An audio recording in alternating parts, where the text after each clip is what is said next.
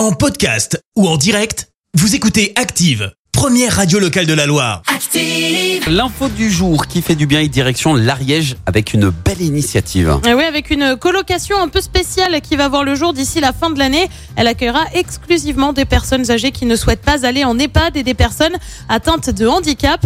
Elles vivront dans des appartements séparés, participeront ensemble à des ateliers. Elles entretiendront le jardin, s'occuperont des animaux présents sur la parcelle.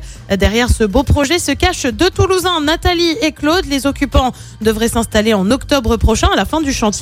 Euh, Pour le moment, les inscriptions ne sont pas encore ouvertes. Elles le seront à l'automne et les dossiers vont être analysés par Nathalie, mais aussi par Famille Solidaire, une structure euh, spécialisée dans l'habitat inclusif. Euh, Pour occuper un logement, il faudra toutefois débourser environ 850 euros par mois. Merci, vous avez écouté Active Radio, la première radio locale de la Loire. Active.